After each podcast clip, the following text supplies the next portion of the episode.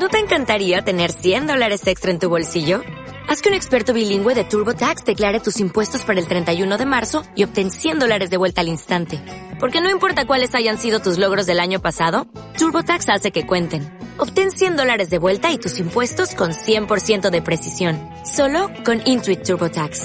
Debes declarar para el 31 de marzo. Crédito solo aplicable al costo de la presentación federal con TurboTax Full Service. Oferta sujeta a cambios o cancelación en cualquier momento.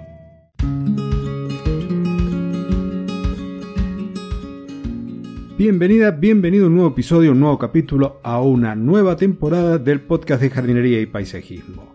Yo soy Claudio y hoy estamos estrenando la tercera temporada, el tercer año del podcast de jardinería y paisajismo. Y va a ser un poco distinto a lo que ha sido en ocasiones anteriores. Hoy no voy a hablar de plantas, no voy a hablar de plagas como lo hacemos habitualmente en el episodio en conjunto con Fernando, ni tampoco algún otro tema medio extraño. Lo que voy a hacer es colocarte a continuación una entrevista que me hicieron en una plataforma de formación conocida como Kudaku, en la que hablé sobre el podcast y específicamente sobre cómo trabajo el podcast de jardinería y paisajismo. Te dejo la entrevista, pero antes te recuerdo la posibilidad de colaborar con el podcast a través del el patrocinio, ya sea por publicidad o a través del patrocinio mediante la plataforma Patreon, en donde por una pequeña aportación mensual me podés ayudar con los gastos y ser parte de una comunidad de jardineros que está dentro de Telegram. Si te interesa, nos encontramos también allí. Entonces, te dejo con la entrevista que me hicieron en Kudaku. Buenos días, Kudakers. ¿Cómo están? Gracias por estar. Bienvenidos a una nueva semana, este, un poco más temprano de lo habitual. Hoy estamos a las 10 de la mañana, pero, pero va a valer la pena haberse levantado un poquito más temprano para los que nos acompañan en el vivo.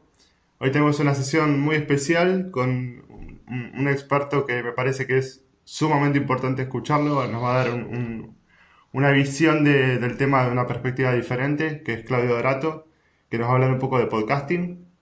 Vamos a, a- a ponerlo en pantalla. ¿Cómo estás, Claudio? Hola, ¿cómo va Daniel? Buen día. Buen día. Gracias por, primero por levantarte temprano. Claudio está en, en Argentina y hay cuatro horas menos, así que gracias por, por estar. ¿Cómo andas? ¿Cómo te sentís en tu primera experiencia en Kodaku?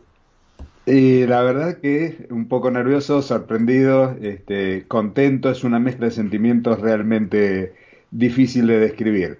Uno siempre está del otro lado de la pantalla y poder ver lo que van compartiendo la, la gente que llevan ustedes y hoy estar ahí es como un poco un sueño, digamos. Ayer, Ten- estaba- Tendría que pellizcarme a ver si estoy despierto. ayer hablábamos con Claudio y decíamos que es uno de los, está desde la primera época de, Eh, Bien, bien del principio, la verdad, sí que es un, es un oyente fiel que, que ahora tiene la oportunidad de, de contarnos un poco su experiencia.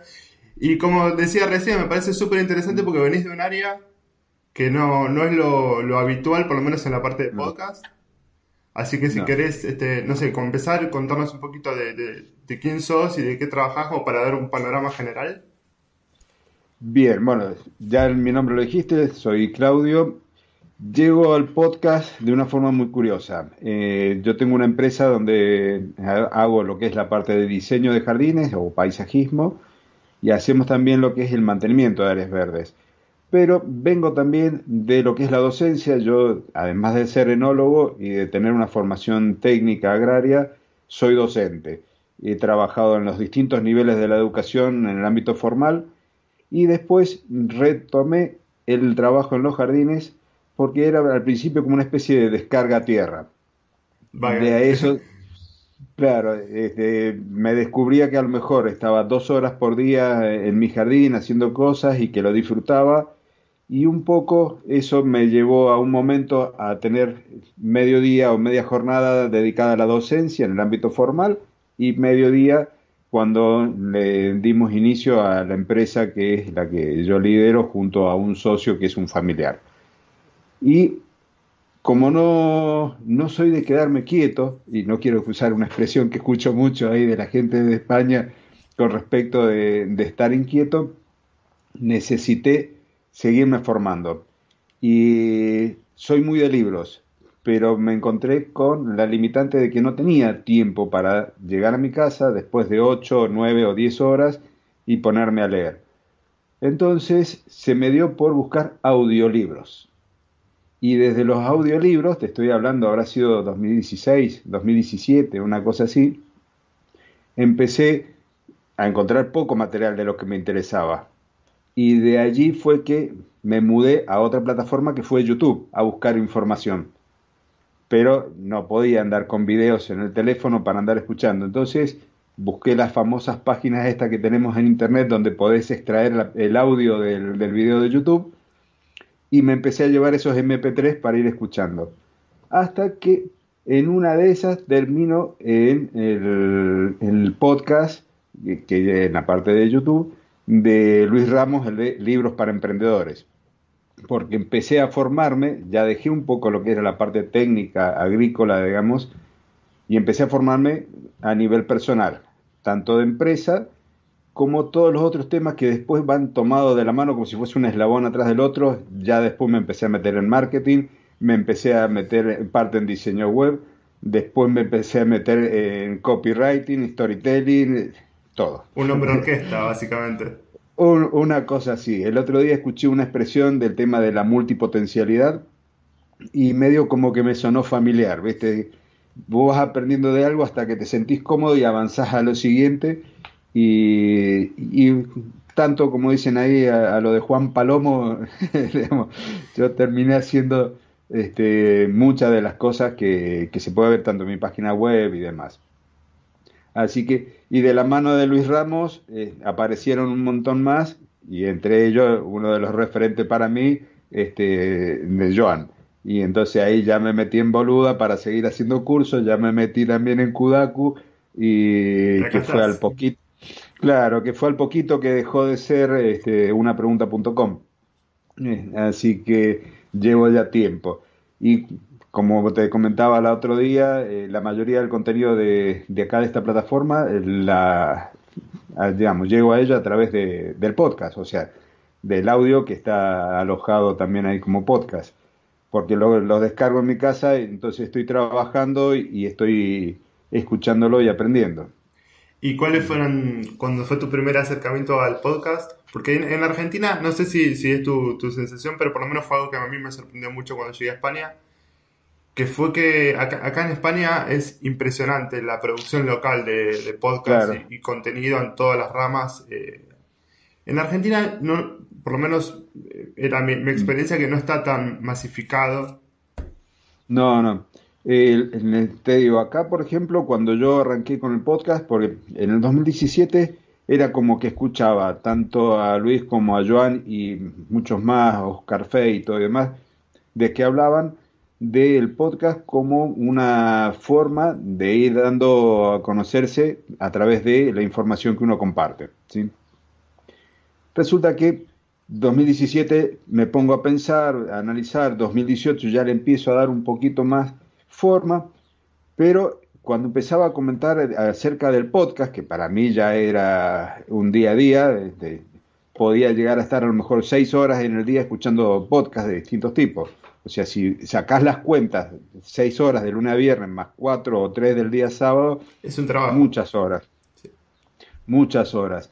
Entonces, mientras más información vas escuchando y sobre todo de gente que no es de tu propio país, porque lo que me pasaba a mí, todo el contenido en español, la mayoría era de allí, de España, algo de México, entonces de tanto escuchar, incluso hasta después cuando yo hablaba con mis amigos tenía que controlarme de que no se me salieran eh, palabras que no eran de la variante argentina del, del idioma español, digamos. Entonces, eso me llevó a encontrarme con una realidad que el podcast en Argentina no existía no existía como un medio de este, difusión de conocimiento. Hasta que Spotify, en, no sé si fue en el octubre del 2018, comienza o sube su, a su plataforma los podcasts. Y ahí es donde se empieza recién a escuchar un poco más acá el podcast y en donde a lo mejor uno de cada cinco personas que yo charlo, estoy hablando por ejemplo de mis clientes, eh, le pregunto y no, no lo saben. Digo, pero fíjense que si se meten este, a Spotify, a Evox, en total, voy publicando en 13 plataformas distintas, entonces eh, en algunas me tenés que encontrar, o sea, trato de, no dejar digamos, ningún cabo suelto en ese sentido, pero todavía es una realidad que en Argentina el podcast no ha terminado de despegar. Sí, yo, yo personalmente escucho podcast hace como 10 años, pero siempre también me pasa el mismo, escuchando contenido afuera, generalmente en inglés en mi caso, y, era precisamente porque no, había contenido local. Y en tu caso, puntualmente, que estás en un área más específica todavía, incluso que pienso que incluso en España o en otros lugares debe haber sido muy difícil conseguir podcast de tu, de tu temática. Vos sabés que eh, el primero de enero del 2019 lancé el primer episodio. Después de tanto escuchar la frase mejor hecho que perfecto y otras por el estilo, y, de sentir que internamente ya había llegado el momento de hacer algo que me desafiara también un poco más de lo habitual, porque tengo presencia dando charlas, dando algunos talleres y demás, pero siempre ha sido en el mundo este, offline, en donde interactúo, conocen a las personas, donde me pueden preguntar y voy respondiendo, y esto de hablarle a un micrófono, imaginándote que hay gente que está escuchando y que cuando preparas el contenido, las dudas que pueden llegar a tener, Er, era como un poco difícil para mí al principio imaginármelo. El primero de enero entonces del 2019 largo el primer episodio y de ahí vamos yendo. Pero, como decía, er, era, es algo desafiante hacer algo distinto. De ahí me puse yo a ver el, el, tema de los otros podcasts, porque había escuchado alguno, me había puesto a escuchar alguno de mi temática. El podcast mío es de jardinería y de paisajismo y encontré varios. Intenté no escucharlos mucho para no sentir que me estaba copiando de ellos y tratar de encontrar mi propia voz. Y cuando ya más o menos llevaba un tiempo haciendo episodios, eh, recién ahí me puse a escucharlos un poco más y de acuerdo a lo que yo veía en Evox, que es una de las plataformas base mía donde yo publico los, los episodios, ahí veía que tenían muchos meses sin publicar. Y ahí descubrí y después le pedí a mis hijos que se pusieran ellos a buscar por las dudas, de que el único eh, podcast del rubro, del nicho, que estaba en actividad era el mío. No había otro de, jardinería que estaba en actividad. Habían algunos de jardinería, estoy hablando siempre en castellano, ¿no es cierto? Sí, sí. Este, eh, de España habían varios, de América Latina no había ningún podcast de jardinería en ese momento, el único que había era de paisajismo y era de una chica de Brasil, o sea, era en portugués. Y después sí, habían un montón de podcasts este, de jardinería en inglés, en Estados Unidos. Pero en castellano no. Entonces ahí descubrí en un momento de que era el, único en actividad. Después ya en el 2019, un poco más avanzado, empezaron a aparecer otros. Pero, perdón, una de las cosas que este, sigo al pie de la letra de lo que va diciendo Joan y lo que van diciendo muchos expertos es la regularidad en la red. En este caso era el podcast, entonces, si bien al principio empecé publicando un episodio los lunes, después más adelante agarré y empecé a tener dos episodios por semana. El, el primero el del lunes era más completo y el segundo era jardinería en cinco minutos o menos porque claro, mientras más hacía, más me gustaba, más me disfrutaba, lo disfrutaba, pero cada vez me cargaba más de trabajo. Es que sí, uno no se da cuenta de la cantidad de horas que hay que dedicarle a algo así. Claro, este, y eh, sobre todo al principio, los problemas técnicos que tuve fueron muy elevados, entonces a lo mejor para editar 10 minutos de audio tenía dos o tres horas, ni hablemos de la preparación previa. Este, así que eso me llevó a, ver primero que eh, en un momento que era el único que estaba en actividad. Y después, como uno es medio también ahí friki con el tema de, los datos, los números y todo eso, me puse a ver cuál era este, el que tenía más escuchas. Y era también otro podcast de España. Entonces un día me agarré una tablita de Excel y me puse a ver todas las reproducciones que tenían cada uno de los episodios entonces tenía ya una barrera a superar como para el tema de las escuchas. Siempre tomando una sola plataforma de base porque las estadísticas no son muy fiables dentro de, esto, al menos con todas las plataformas. ¿Y te sirvió, te sirvió esto de, analizar a la competencia? De, ¿Notaste algún parámetro que no estabas teniendo en cuenta o algo que, se te había pasado cuando empezaste a ver cómo trabajan otros podcasts? Vos sabés que eh, empecé a ver algunas cuestiones eh, que me llamaban la atención, pero sobre todo aquellas que había algo que a mí me hacía ruido en la cabeza que mucho no me gustaba. ¿sí? Entonces trataba de evitar hacer eso. Al evitar tratar de hacer algo, cometí muchísimos más errores quizás que si no le hubiera prestado atención. ¿Viste? Cuando decís, esto no lo quiero hacer y por estar focalizado en ese tema, descuidaste un montón. Entonces, es, eso me, me pasó. Y lo que sí después empecé a tomar en cuenta los otros podcasts, cuando empezaron a surgir nuevos, una para no repetir temática y si justo se daba que repetía temática, este, tratar de darle un enfoque distinto. Claro. ¿Y cómo fue, cómo fue la preparación de ese primer episodio? Desde lo técnico y desde, el contenido, porque recién comentabas. La diferencia mm. entre estar adelante de un alumno y, tu parte de docencia y estar pensando en ese escucha imaginario que no sabes qué te va a responder y que tenés que incluir esa futura duda en el contenido y en el guion y demás. ¿Cómo fue ese primer armado? Mira, vos sabés que eh, fue eh, muy, curioso, o sea, tengo muy buena imaginación, eh, me gusta escribir y demás, entonces eso casi no me costó tanto en el sentido de que, que de imaginarme que había alguien del otro lado escuchando. Quizás la parte que más se me complicaba este, era pensar en el vocabulario que usaba.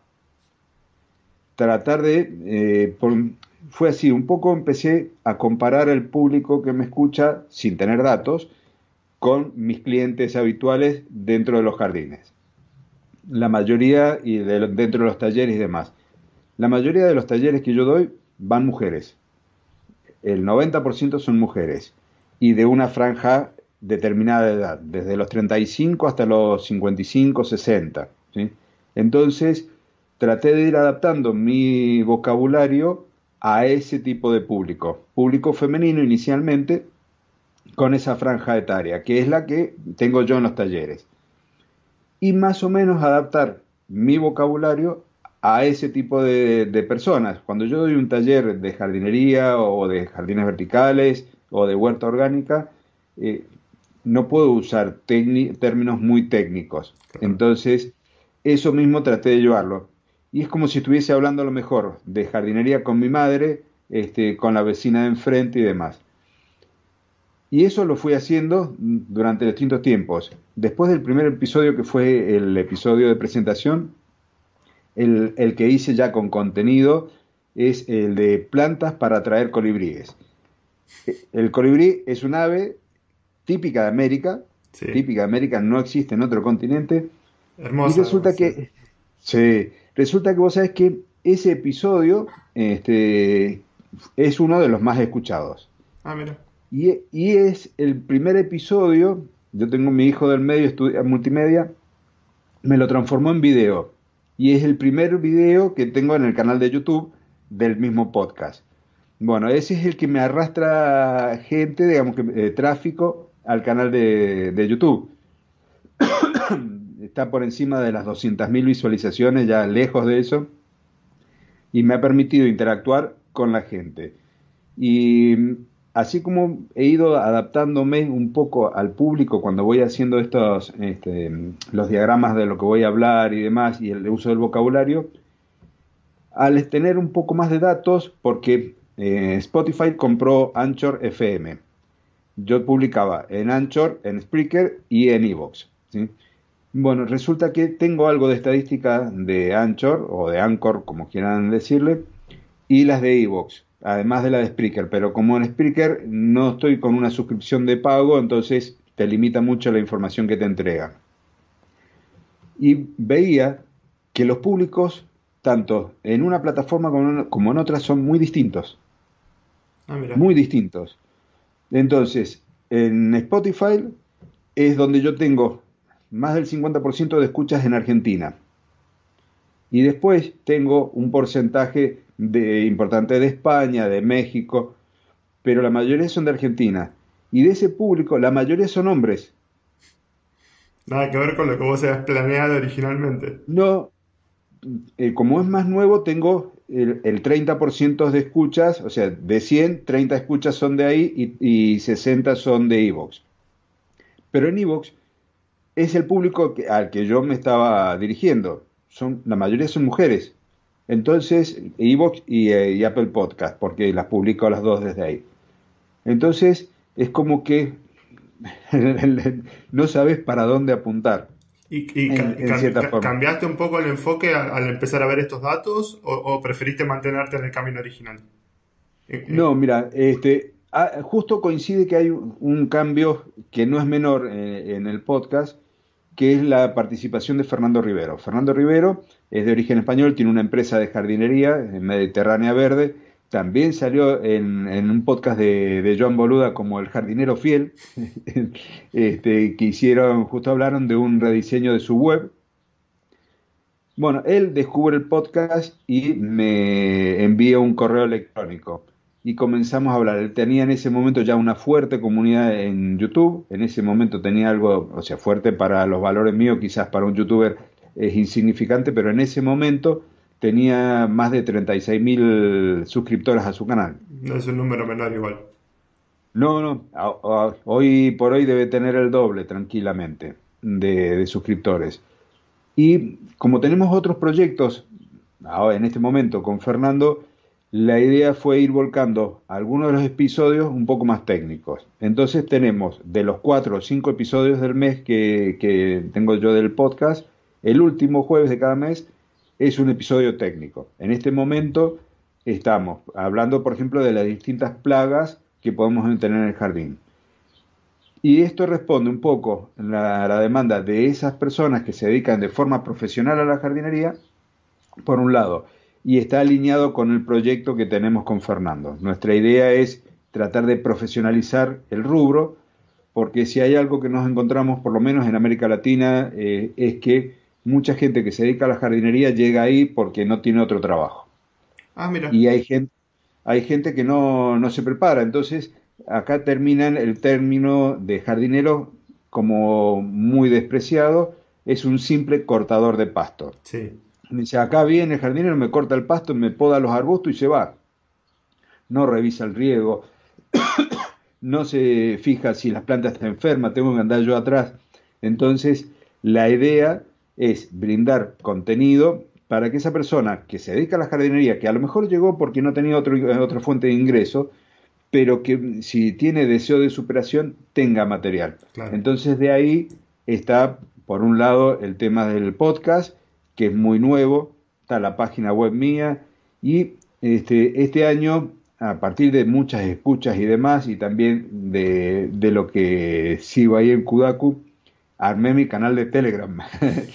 Por ahí está, este, que salieron y hablaron de Telegram. Entonces, abrí un canal de Telegram en donde todos los domingos en la noche o lunes en la mañana publico contenido. En algunos casos relacionado con el episodio del podcast que hablé, en otro adelantándome, eh, todo va en función de lo que tengo diagramado para, de contenidos para ir trabajando. Y de ahí un grupo privado. Ese grupo privado, en el primero en el canal, soy yo dando información. Y en el grupo privado es donde todos interactúan. Este, por ejemplo, ayer había una de las personas, de los suscriptores, que tenía problemas con eh, caracoles y babosas. Entonces, él larga la, la pregunta cómo le pueden ayudar y lo, lo, interesante, lo lindo de esto, que esa comunidad que surge a partir del podcast, es que personas jardineros o jardineras, porque ahí hay también mujeres jardineras, que en Argentina es rarísimo ver una mujer que se dedique a la jardinería. Cierto. Yo creo que de a lo mejor de cada 100 personas que yo veo que se dedica a la jardinería, este, o te voy a ser sincero, llevo más de 11 años dedicándome puramente a la jardinería y he visto una sola mujer que se dedica. De, y, y ando muchísimo todos los días. Entonces, pero una mujer de España eh, y así gente de toda América Latina, que es fantástico. Entonces cada uno tenía sus recetas porque la idea era con remedios caseros. Entonces, mucha gente que se dedica a esto está metida ahí. Y otras personas que le gustan las plantas también. Y se forma una comunidad muy, pero muy linda, muy enriquecedora, que surge a partir del podcast. Y que está, está relacionado a partir del podcast porque, como te había comentado en algún momento, todo esto es a pulmón. todo el equipamiento. Empecé desde muy abajo, que ahora ya te cuento cómo, cómo empecé con el tema del trabajo, hasta llegar a lo que es el canal, siguiendo esto de crear, crecer y monetizar, que no sé si te suena haberlo escuchado alguna vez de Joan. bueno, un poco es así.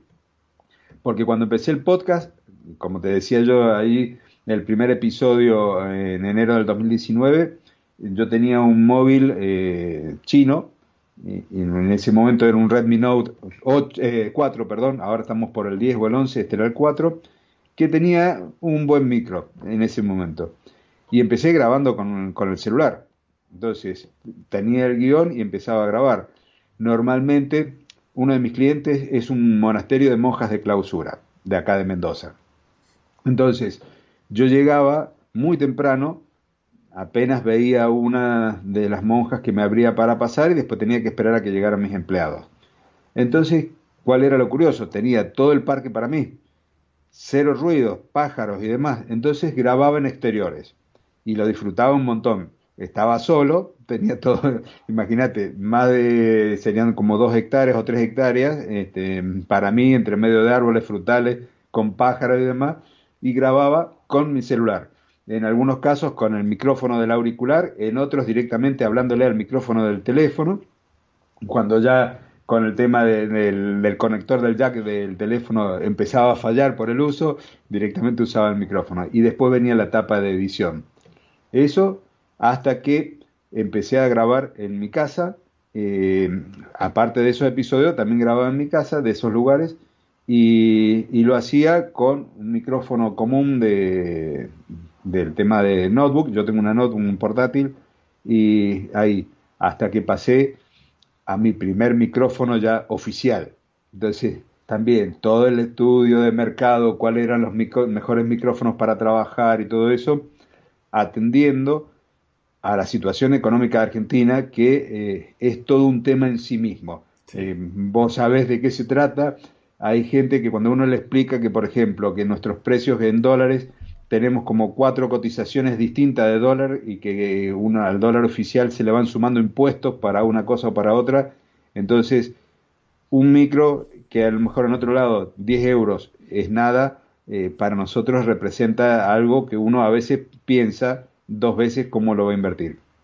Y así arranqué con un micrófono USB. No, y eso, te iba a preguntar también el, tema de cómo... Porque cuando uno arranca en el tema del podcast, sobre todo si lo hace a pulmón como, como en tu caso, el tema del presupuesto y cuánto dinero uno le puede dedicar a veces es, la barrera entre, entre, hacerlo bien o hacerlo mal.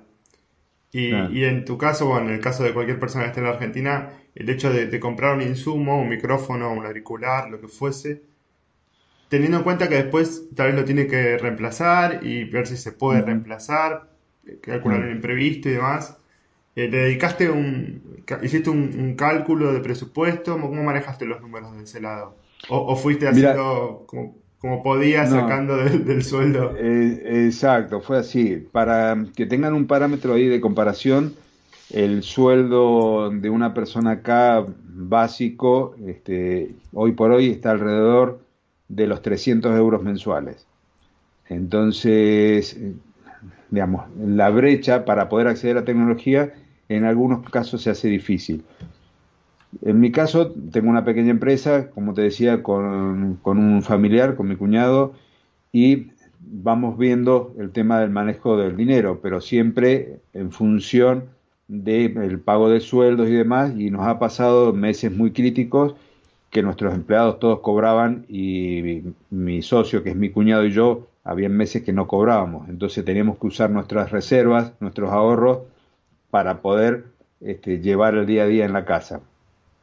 Cuando esos momentos fueron mejorando, ya empezamos a crecer como empresa y demás, entonces ya no estábamos tan ahorcados.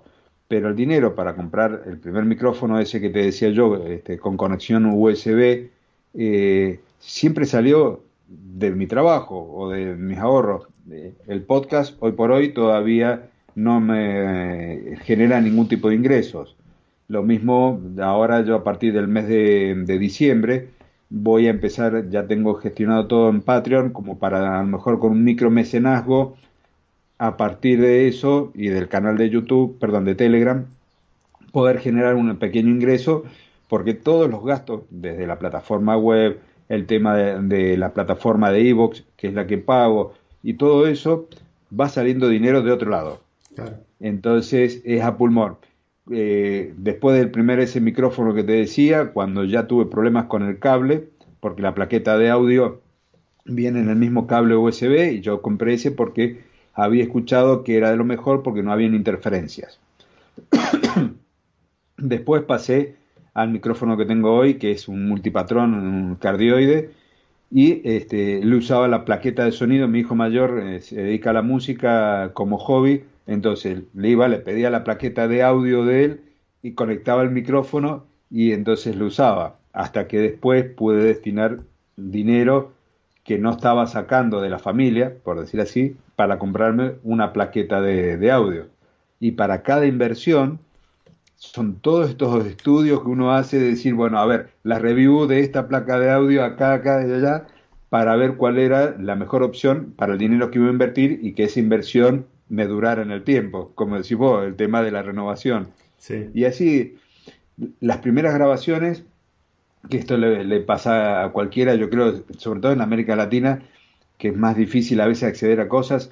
Si vos vieras alrededor de la notebook la cantidad de materiales que ponía de esponjas comunes y demás para absorber el sonido y evitar el eco, porque el gran problema que he tenido yo, y me gustaría hacer todos los episodios de nuevo, porque la calidad de sonido, sobre todo de los primeros, eran en algunos casos horribles, es eh, el hecho de no tener los elementos mínimos, como por ejemplo las esponjas de absorción de sonido que tengo ahora, acá donde estoy grabando, que es donde grabo el episodio del podcast.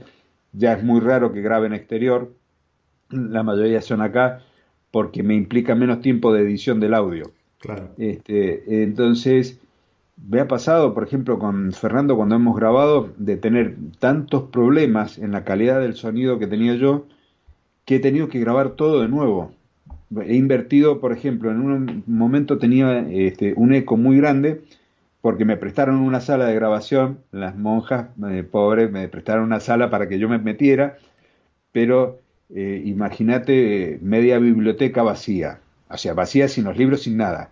Entonces, había recurrido a la técnica de Joan de taparme con una sábana, en realidad me había llevado una colcha de una cama para evitar el eco y así todo, no solo que pasé un calor tremendo porque había sido justo en verano, sino que el eco y se hizo presente y de la mejor forma. Entonces la edición de audio, mira, empecé, la plataforma con la que edito es Audacity. Y empecé a bajar plugin y demás. Perdón. Sí, sí. A bajar plugin para tratar de borrar el eco y mientras más mano le metía, más feo quedaba. Entonces llegó un momento que dije, no, si sigo así, va a ser tremendo. Y lo que hice fue agarrar y grabar todo mi audio de nuevo. Eran como 45 minutos el episodio ese de podcast y grabar todo, recordar las cosas que habíamos ido hablando que salían del guion, porque armamos, ya te voy a comentar cómo me he ido eh, organizando con el tema del trabajo, y que tratar de que quedara como que no había pasado nada. Y eso me pasó más de una vez. Este, entonces ya soy casi un experto en por ahí, si eh, digo una palabra y me termino comiendo la S, ver si la tengo en otra parte del audio, copiar y pegar como para que parezca que, que esté, que la dije bien de entrada. Y el asunto es después tratar de acomodar el balance en tema de graves, de agudos y todo eso, de esa palabra que estaba a lo mejor casi al final, este, al primer tercio del audio, porque es, algo así, uno empieza hablando, se suelta y empezás con más ritmo, yo si me engancho, como te darás cuenta, empiezo a hablar y, empiezo a acelerar la velocidad del habla de forma inconsciente. Lo mismo pasa en los episodios del podcast. Entonces, tener que hacer ese corte y pega, digamos, eh, que también es parte de, la edición, o tener que ir eliminando partes, porque a lo mejor partimos del guion eh, y quizás nos repetimos, o algo que iba a decir Fernando, o me pasa a mí mismo, empiezo con la idea, tengo una escaleta para seguir, o un guion ya más o menos escrito, Y empiezo a, seguirlo y por momentos se me salté de una parte porque quedaba mejor a lo que estaba hablando y el hecho de después de volver a lo que quería decir, me repito. Entonces tratar de sacar esas repeticiones y que quede como que nunca las había dicho. Entonces la parte técnica de edición es quizás la que más tiempo me lleva a mí. Eso te, iba, a preguntar. bueno, tu organización en general en un episodio, pero los tiempos de pre y de, de postproducción.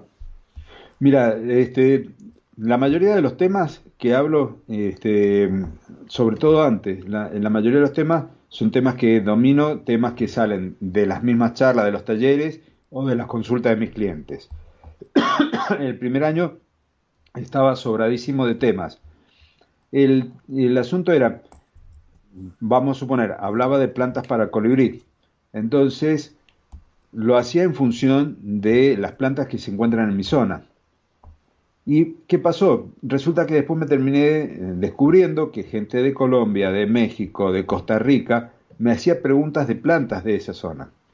Entonces eso implicó que el proceso de preparación del episodio fuera más largo de lo que era ahora, es más largo de lo que era inicialmente porque ahora tengo que pensar en que si hablo de un tema y, nombro plantas, eh, en agarrar y ver cómo se llaman también en otros lados, por el nombre común, cómo las conocen, o qué plantas para determinada función tienen a lo mejor en otros lugares, o en España, o por ejemplo en México. Entonces, ese trabajo de investigación previo me lleva más tiempo de lo que me llevaba inicialmente. Inicialmente era a lo mejor un 20% de tiempo eh, de preparación, un 20% de grabación y el 60% de edición, era una cosa así. Hoy este, está en un 40 quizás del tiempo, 40% en la parte de preparación y después en la edición estará en un 20, un 30 y el resto en la grabación. Eh, ha ido cambiando porque he tenido que irme adaptando a eso. Entonces, si yo hablo, por ejemplo, de laurel en flor. ¿sí? El laurel en flor es una planta que en España se conoce como adelfa. Este, pero en México no se conoce como adelfa ni como laurel en flor. Entonces, ese trabajo de preparación es este, hoy por hoy quizás incluso uno de los que más disfruto. Disfruto la parte de investigación porque empiezo con un tema y termino con otras opciones y después este, ¿ha habido algún problema? No, no, no, está, Ah. Se me desconectó un cable, no te preocupes. Ah, este, y hoy por hoy la parte de grabación, que es algo que disfruto y que trato de que todos mis conocidos que tienen alguna profesión, estoy en un grupo de mastermind los días viernes con gente de Costa Rica, Chile y Bolivia, descubran el podcast y, se metan, porque realmente lo disfruto, disfruto un montón. Eh, espero el momento de poder grabar y los episodios con Fernando los empezamos grabando a las cinco y media de la mañana hora argentina, para que te una idea, o sea que de las cuatro y media ya estoy ahí arriba para, para ponerme con ellos. Sí, e-, es muy, es muy temprano. ¿Y cómo viste el, tema de, bueno, lo que comentabas recién tiene que ver con el hecho de conocer a tu público, porque empiezas a expandirte y de pronto tu público ya no es argentinos, españoles, mexicanos, colombianos, lo que fuese. ¿Cómo viste el, desde que empezaste a utilizar el podcast y avanzaste los... ¿Cuántos episodios llevas ya? Más o menos. Mira, tengo el... Tengo, debo tener cerca de 130. Numerados son muchos menos, porque fue así. Eh, tengo una serie de episodios que son los que voy numerando, ¿sí? Que eh, dentro de esto que son, digamos, los oficiales de los días jueves, ¿sí? Pero también tengo otra serie de episodios que se sumaron porque en un momento, dentro de, las distintas etapas que fui viviendo de lo que es la parte del podcast, inicialmente era un solo episodio, después sumé el segundo de este, jardinería en cinco minutos o menos, que ese no está dentro del grupo numerado. Y después pasé algunos, como te decía que escribo, tengo muchos cuentos este, con eh, aprendizajes entre líneas, historias de jardinería con aprendizaje entre líneas. Entonces, era como un cuento que narraba una historia, en muchos casos relacionadas a la experiencia dentro del mundo de la jardinería, que contaba, por ejemplo, en una, ocasión estábamos en un cliente con una desmalezadora, tenía un empleado que estaba cortando el césped en una estación de servicio, en una gasolinería, y había un camión de reparto de combustibles nuevito, recién salido de la agencia, había hecho su primer carga de combustible y era la primera estación en donde descargaba. Resulta que la tanza de la desmalezadora, de la bordeadora, levanta una piedra y le rompe el vidrio del espejo del, camión. bueno, esa historia que afortunadamente salió bien para nosotros porque este, no tuvimos ningún eh, problema, no hubo que pagar vidrios ni nada. Este, narra entre líneas este, todos los aspectos que tienen que ver con el uso seguro de herramientas, los elementos de seguridad, porque es muy común, por ejemplo, acá las bordeadoras tienen un protector plástico y para agilizar el trabajo empiezan a sacarle piezas y las hacen inseguras. Entonces, todo ese tipo de información del tema de seguridad, la distancia de trabajo y todo eso está en el cuento. Lo mismo que otros cuentos del manejo del agua o del manejo de la luz con las plantas, y son todos cuentos que después los terminé compilando y está en un librito en Amazon para tratar de generar ingresos. Este, no sé si se habrá vendido una copia o dos. no Cuando dije, Claro, cuando dije lo pueden descargar gratis, mira, salió primero dentro de la descarga que tengo las capturas de pantalla. Cuando había que pagar ya se acabó. Eso siempre es así. No, pero te preguntaba, te preguntaba por el hecho de del podcast como herramienta para crear marca, porque en realidad en un punto te está funcionando de esa manera. Es que en realidad un poco fue ese el origen. Este, me gusta hacerlo, me encanta compartir lo que, lo que sé y el tema de el, desarrollo de la marca personal eh, es uno de los canales por donde lo voy trabajando. Eso, las ediciones que escribo notas de, jardinería y de paisajismo para una revista de, divulgación local. Y el objetivo es eso, el hecho de irme posicionando como experto en mi materia me permite incluso después también a nivel offline tener un público, un cliente distinto y mis tarifas mejorarlas también. Entonces, no es lo mismo que llaman a Claudio el jardinero que llaman a Claudio Dorato, el podcaster o el que está en YouTube o el que escribe para la revista o que tiene sus artículos en el diario. ¿Y notaste, esa diferencia del primer episodio a la actualidad? Mira, eh, lo noto sobre todo este año. Este año es como que ha habido una especie de punto de inflexión y los años anteriores era como que, por ejemplo, los trabajos de paisajismo, la gente no estaba muy acostumbrada al paisajismo. Y si algo tiene para mi sector en este momento, bueno, esta situación pandémica, es que como la gente no se va de vacaciones, está invirtiendo en sus jardines. Mira. En, piletas y en jardines. Entonces, estoy haciendo diseños, presento tarifas, muchos de, o sea, mis tarifas no se discuten ahora. Claro. Eso que, entonces, el planteo es, o estoy cobrando muy poco, ¿sí? O el hecho de que cuando le mando el correo y digo que soy Claudio Dorato y le mando la dirección de mi web y demás, la gente te googlea, te busca y me ve que salgo en distintos lados, es como que eso ya me saca una barrera con mi cliente o con mis prospectos. Entonces el podcast es una de esas cosas. Y no es que tenga tres episodios, tengo 120, 130, no sé cuántos son, entonces ya hay todo un background que es eh, distinto. Y ahora para el año que viene ya estoy trabajando con la parte de entrevistas. Entonces van a haber entrevistas este, a profesionales. Si hablo de paisajismo y hablo de paisajismo terapéutico, ya hay un episodio que hablé de paisajismo terapéutico. Bien, el año que viene hay una entrevista a una paisajista de acá de Argentina que se dedica a hacer jardines para hospitales, para asilos y demás, pensando en el uso y en todos los beneficios que trae el contacto con la naturaleza. Hablamos de biofilia y de diseño biofílico, ahí aparece Albert de Simbiótica, de ahí de España, y ya tenemos la entrevista grabada, que esa va a ser con video, este, hablando de cómo llevar la naturaleza al interior de los espacios y que sean más saludables para el trabajo y así con cada uno de los expertos este, o de los referentes a los que puedo ir accediendo. Y esto del podcast me ha permitido a mí llegar a personas que quizás en otro momento, si yo le llamaba, levantaba el teléfono y le llamaba o le mandaba un correo, pasaba de largo. y, hoy por hoy eh, es distinto. Entonces, eh, vas viendo cómo esas barreras se van cayendo a lo largo del tiempo y con la experiencia. Bueno, tomate, tomate un vasito de agua mientras voy a revisar, voy a revisar las preguntas porque parece que ya nos empezaron a dejar algunas. antes, antes de pasar a la parte más técnica, empezar a preguntarte por herramientas y por tips y errores y demás. Vamos a ver si, si alguien ya preguntó eso, si no nos pisamos también. Nos preguntan en principio, eh, ¿qué sugerís para tener más fluidez al hablar? Que no es mi caso. Leer, grabar de corrido y después corregir errores o tener una escaleta y dejar que todo fluya. Mira, yo tengo distintos formatos. Este, empecé con una especie de escaleta con los temas que quería hablar y que no me quería olvidar de ellos.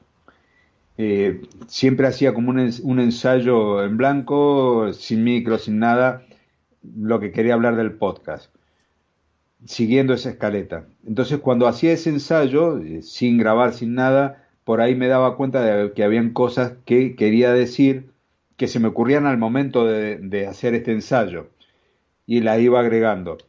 Entonces, pero por ahí yo creo que cada uno encuentra una forma más este, práctica para, para sí. Entonces yo empecé con eso, en hacerme notas. Tengo detrás del portátil acá una pizarra en blanco en donde, voy agarrando y voy haciendo anotaciones que se me ocurren. Eh, o de temas, por ejemplo, estoy hablando de, como decía antes, de diseño biofílico y mientras hacía el trabajo de investigación aparecía algo, un término que me llamaba la atención que me parecía interesante para seguir hablando, entonces lo anotaba, lo anoto acá en la pizarra o en los famosos post-it, los papelitos, para tener ideas, para no olvidarme. Entonces, una era hacer eso, el tema de la escaleta. En otros casos, por ejemplo, con los episodios que hacemos con Fernando, nos armamos un guion, porque ahí ya no depende de mí solamente. Entonces, tenemos qué es lo que va a ir diciendo cada uno, más allá que después esos párrafos o esas partes de que intervenimos, cada uno la adapta porque la variante del castellano que hay en España es distinta a la mía, entonces el vos, el tú y todo eso cambian y la idea es eh, respetar nuestras identidades particulares. Entonces, Fernando tiene su forma de hablar, sus términos y yo tengo los míos y eso creemos que contribuye a esto. Pero como decía, puede ser una escaleta, puede ser un guion o puede ser simplemente este, armar un texto, pero a mí no me sirve. O sea, cuando tengo que eh, seguir un guion, me cuesta horrores. Y si tengo que tratar de leer, eh, también no me resulta práctico. Me siento como que estoy muy acartonado. Me cuesta este, dejar eso. Entonces, a mí me resulta en lo personal, este, si hago un guion, leerlo dos o tres veces o las que sean necesarios, pero después no te estoy leyendo porque si leo es como que estoy más atento a la lectura, a la parte técnica de la lectura, que a otra cosa. Sí, y, y perdés esa fluidez, digamos, natural de, estar hablando y que parezca una, una conversación, una cosa más íntima. Exacto, esa es por ahí la idea. Más allá de que cuando ahora me escucho en los episodios, este, realmente siempre tengo más de una cosa para, para marcar, esto no lo tengo que hacer. Las famosas muletillas uso mucho el nosotros.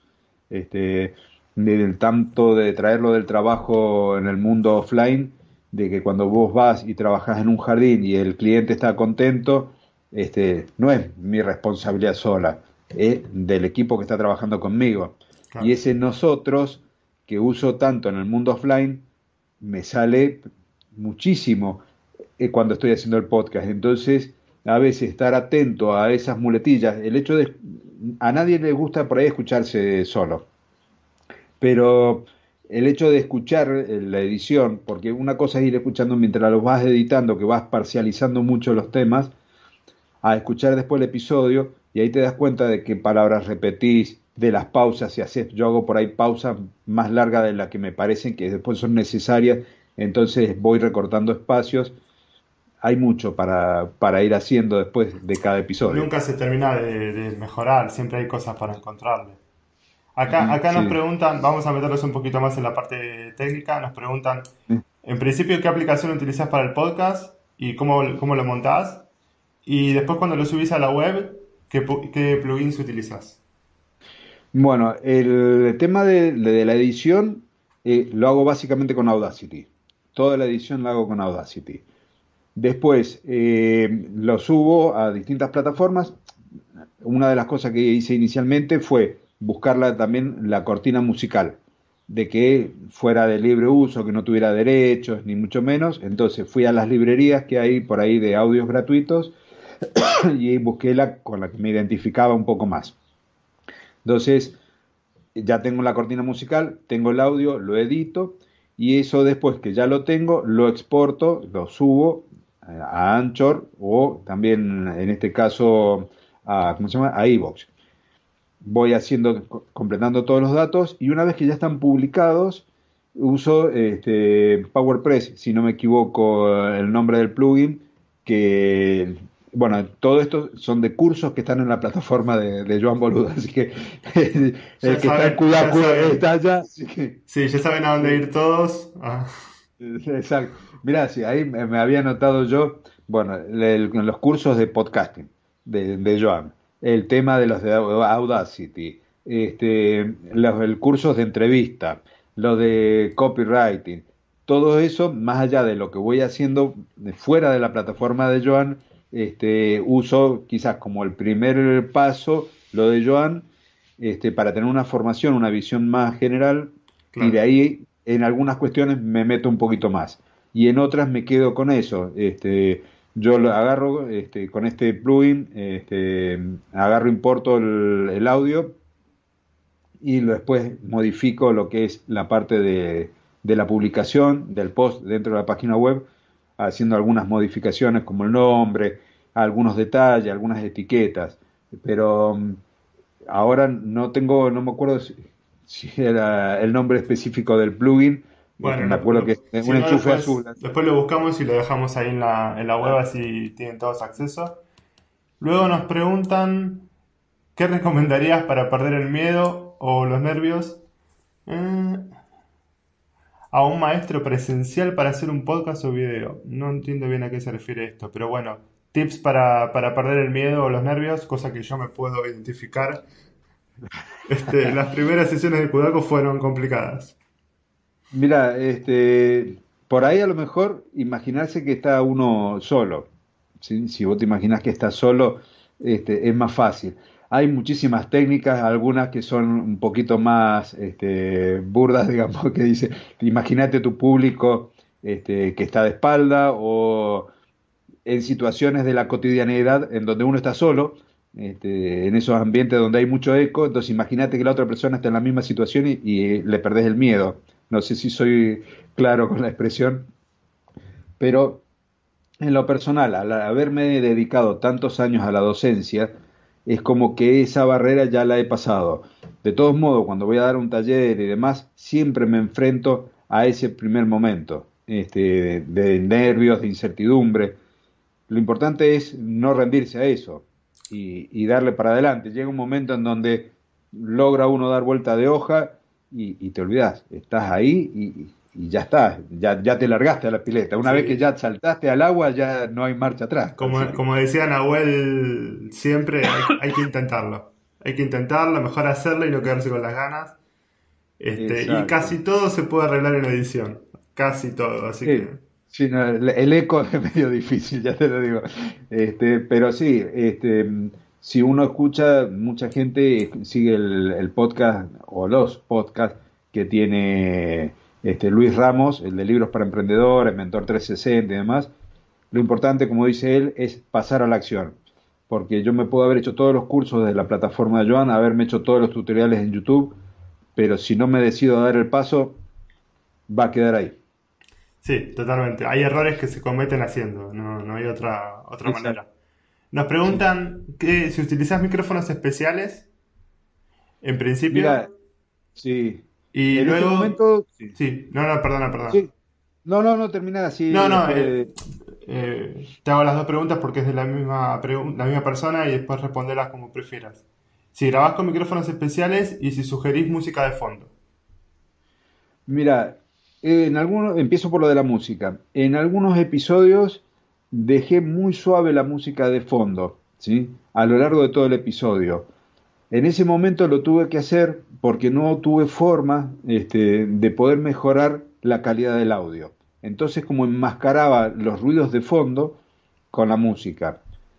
Pero lo que hago es así, yo hago la introducción musical de 5 segundos y ahí yo voy haciendo que el audio baje y que quede a un nivel muy bajo durante toda la presentación del episodio.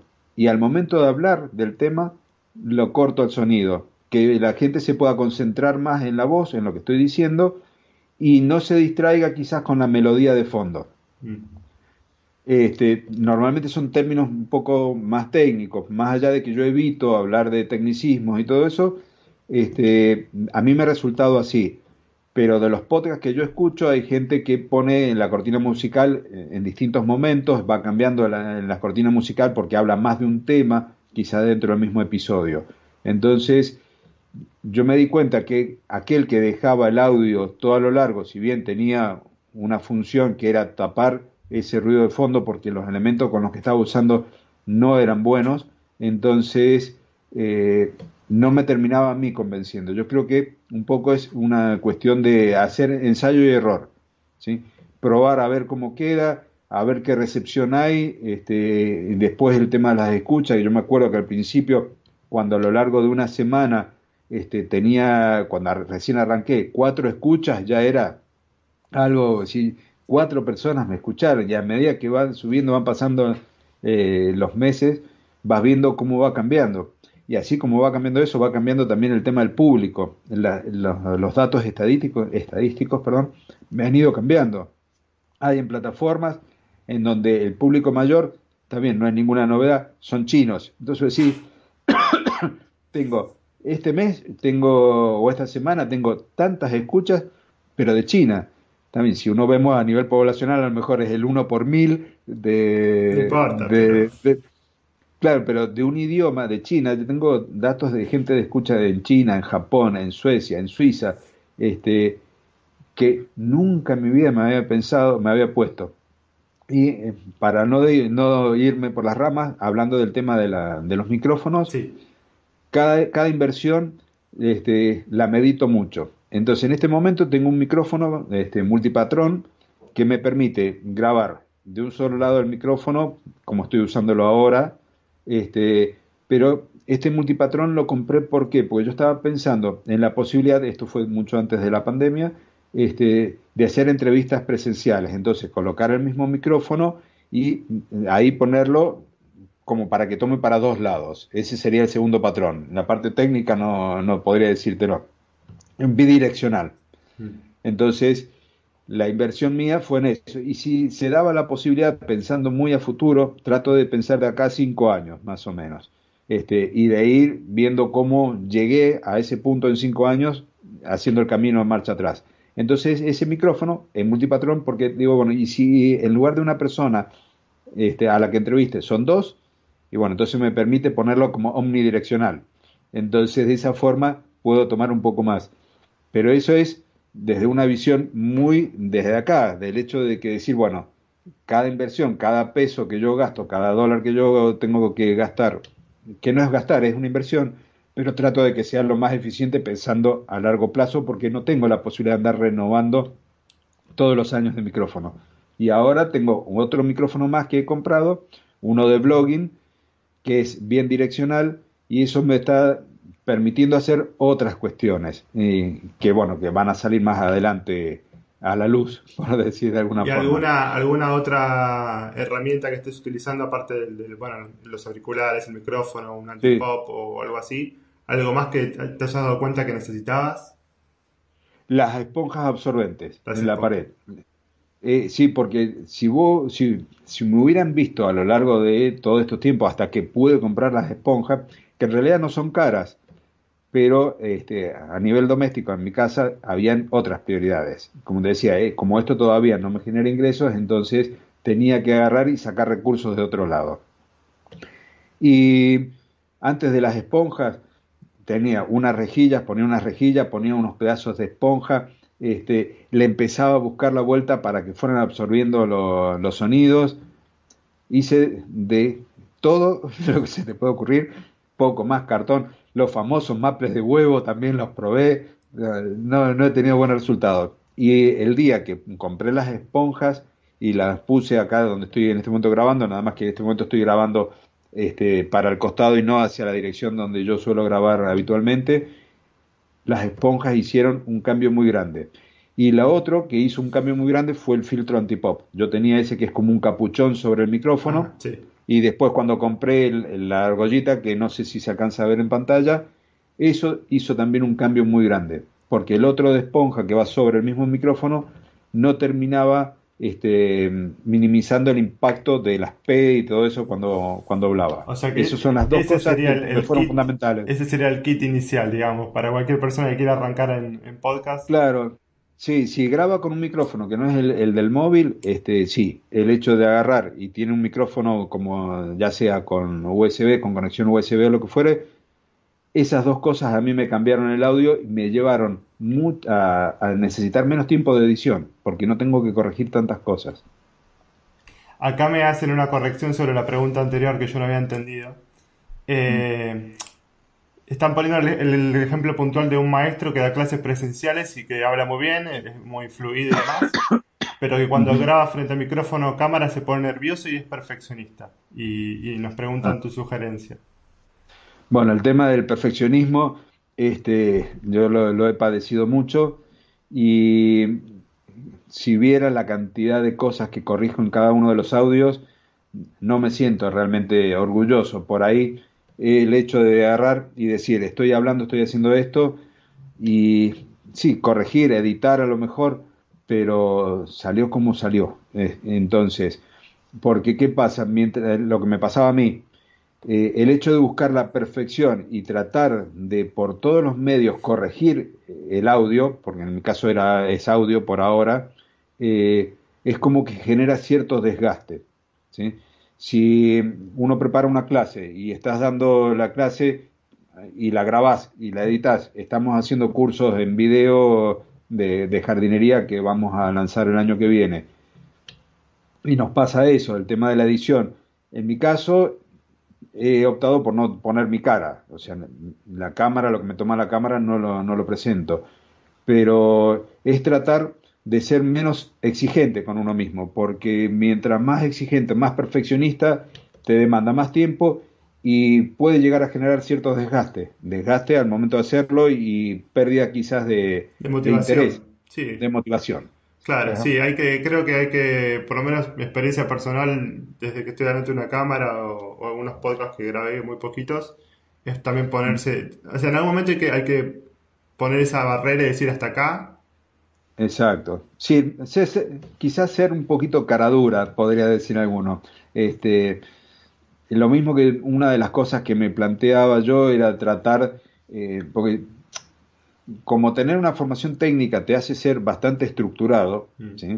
este, el hecho, al principio pensaba en hacer los episodios de una duración determinada, hasta que escuché a varias personas, incluyendo que han estado ahí hablando, de que el podcast tiene que durar lo que tiene que durar.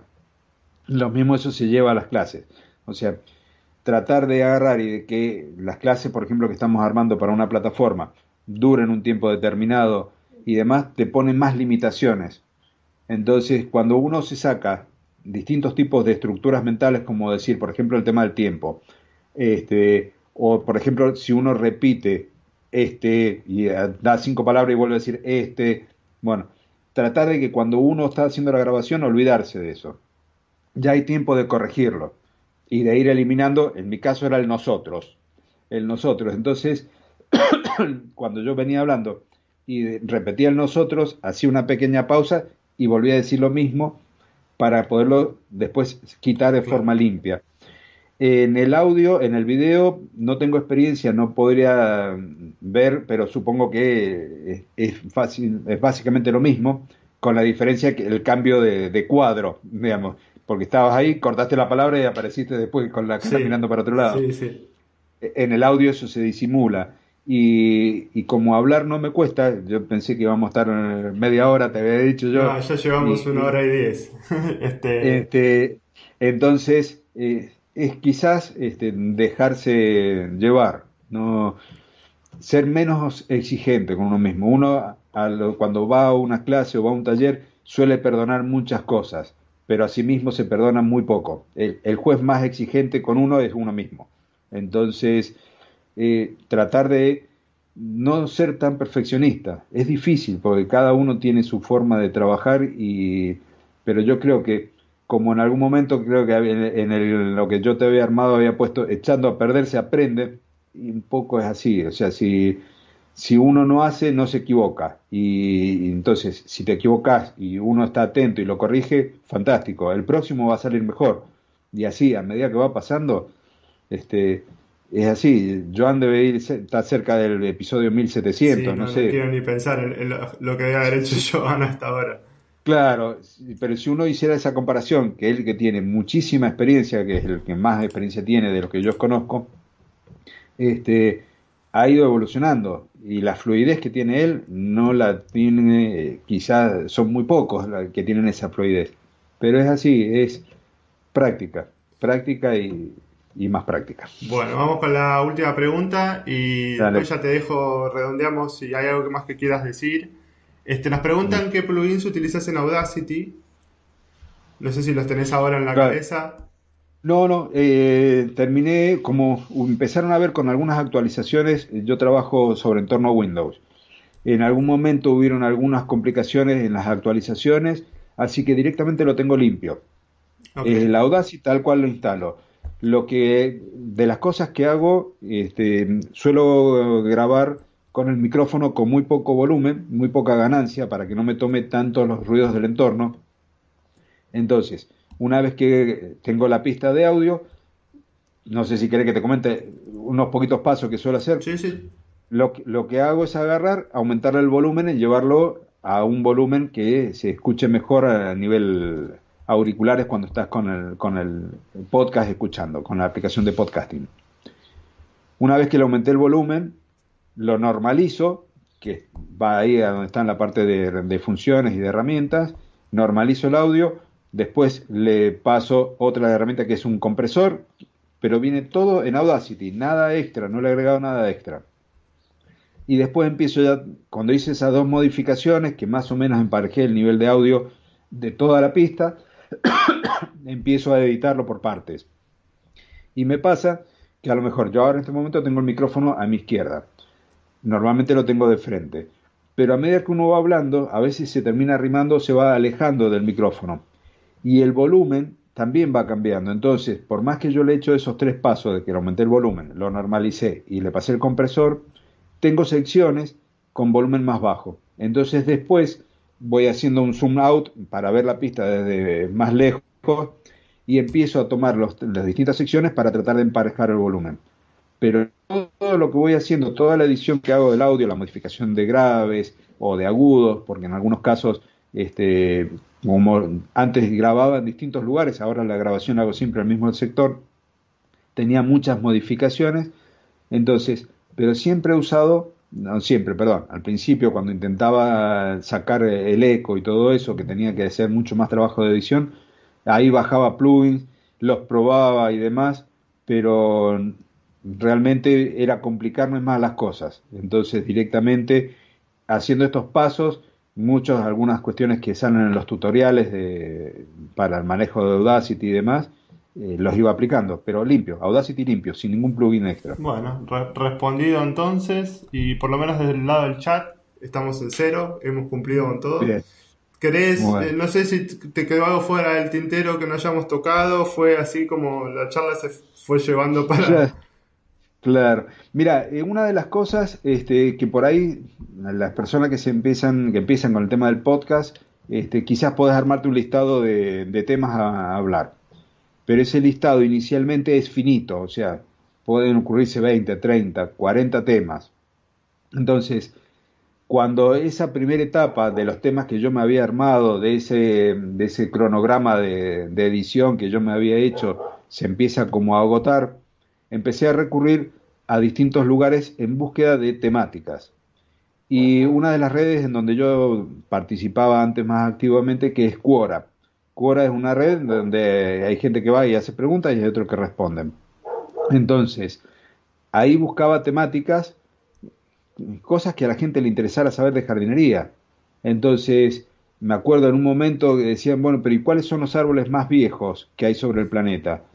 Y a partir de eso surge un tema para un episodio puntual del podcast, porque voy buscando en las distintas redes sociales cuáles son las temáticas que a la gente le llaman la atención, porque puede haber un tema que a mí me fascine mucho, como uno de los últimos, que es el de biocomunicación, cómo se comunican las plantas entre las plantas y con los insectos y demás, pero no es algo que sea muy atractivo para el público. Entonces, busco qué cosas a la gente le gusta. Eso quizás es algo que me parece que no habíamos hablado y que por ahí es importante. Pero me doy ese gustito y cada tanto meto un tema de los que me gustan a mí. Sí, hay que, saber balancear. En realidad no hay que olvidarse que uno, digamos, el, público es el primer receptor. Claro. No es uno. Es como escribir un libro para uno y no para el lector. Exacto. Hay muchas controversias de eso. O sea, en realidad yo soy quien soy. Este, y, no voy a cambiar por alguien en particular. Pero, por ejemplo, a nivel personal. No, por supuesto. Este, y en esto se te empiezan a generar esos conflictos también. Este, me muestro tal cual soy, que es lo que estoy tratando de hacer, mi lenguaje, mi forma de escribir, todo ha ido dando un cambio, me estoy dejando ser. Yo lo que escribía para una revista en el 2017 tenía una forma de redactar muy distinta a la que tengo hoy hoy por hoy es casi como si hablara. Eso me lo dio el tema de los cursos de copywriting, de storytelling y demás, que me permitieron liberarme. Lo mismo pasa con lo otro. Y la elección de temática un poco pasa también por ahí. O sea, la persona que me escucha, quiero que me escuche a mí y no a una imagen creada. O sea, no soy un personaje. No sé si logro expresarme con lo que quiero. Este, es contarte lo que vos querés saber porque me lo has dejado saber eh, quizás por un correo o porque me lo has consultado personalmente o lo que fuere, pero además de eso, decirte, bueno, también está esto otro, el hecho de que uno cuando va haciendo el podcast, que lo escuché mucho antes de, empezar a hacer el mío, que uno aprende mucho con el podcast, este, es así, porque cuando yo voy a hablar de un tema y te pones a investigar sobre ese tema, empezás a descubrir subtemas. Y es impresionante lo que terminas aprendiendo. A nivel profesional, lo que yo conocía en enero del 2019 y lo que voy a conocer, porque ya estoy terminando la segunda temporada, me quedan cuatro episodios, cinco, no cuatro episodios, en cuatro episodios termino la segunda temporada y empiezo la tercera en enero del año que viene. Cuando arranqué no, no sabía cuántos episodios iba a ser. Entonces, y a medida que voy haciendo, que uno puede pensar que los, los, temas se agotan, porque a diferencia de, de lo que es la tecnología, que los contenidos terminan siendo obsoletos, en estos son contenidos de evergreen. Entonces, y terminas descubriendo más. Y vas aprendiendo más. Entonces, el podcast, así sea, yo lo empecé a hacer para hacerlo para mí y hoy por hoy este, lo haces para la gente, para compartir y un poco te alimenta el ego, no lo voy a dejar no, por supuesto, pero aparte te motiva, te motiva a mirar para atrás y ver que tenés 100, 200, 300, lo que fuese de episodios, de que tenés una comunidad que ya se empieza a crear, de que la gente te responde y eso te motiva, supongo, a seguir y, no frenar, no querer frenar. No, no, no, ya no. Y empezás a tratar de contagiar ese entusiasmo de los que están cerca. Así que, de que hagan su propio contenido. Bueno, Claudio, la verdad que, bueno, espero que, te hayas sentido cómodo, que te haya gustado la experiencia. Muy cómodo. Supongo que, que, quedaron cosas en el tintero. Sí. Este, pero bueno, ¿quién te dice? Tal vez hay una segunda parte en algún momento. Bien, cuando quieran. Yo realmente, eh, como siempre, uno, eh, eh, digamos, se siente como apichonado, medio ahí cohibido.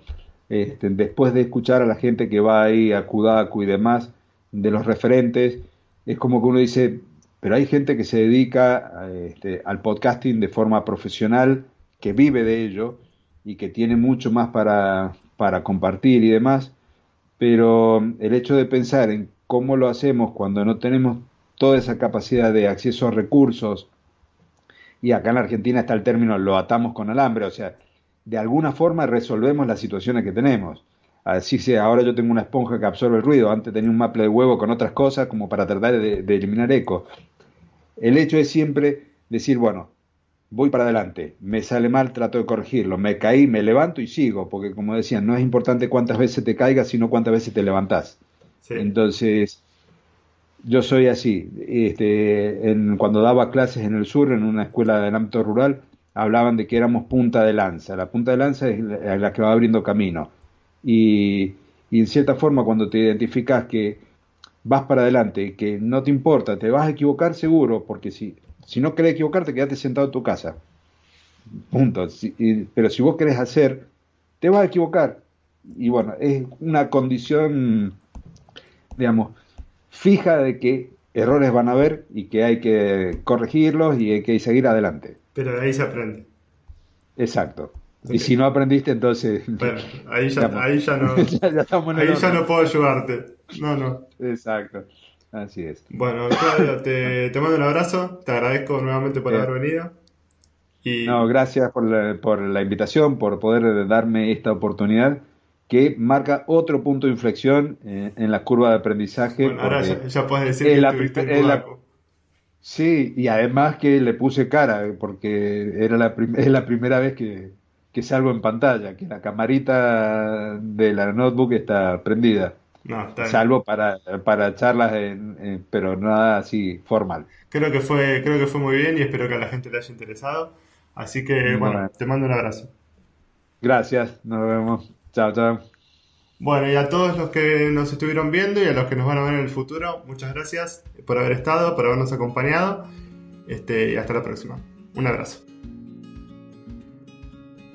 Muchas gracias por haber llegado hasta acá, espero que te haya gustado. La verdad que un poquito más de una hora duró esa entrevista, la pasé yo muy bien, le agradezco a la gente, a Daniel, que fue el que me hizo la entrevista, y ahora sí nos encontraremos la próxima semana en una nueva edición del podcast de jardinería y paisajismo, pero ya dentro de las temáticas normales. Específicamente te voy a hablar la semana que viene sobre el mulching o acolchado. Nos encontramos la próxima semana. Muchas gracias.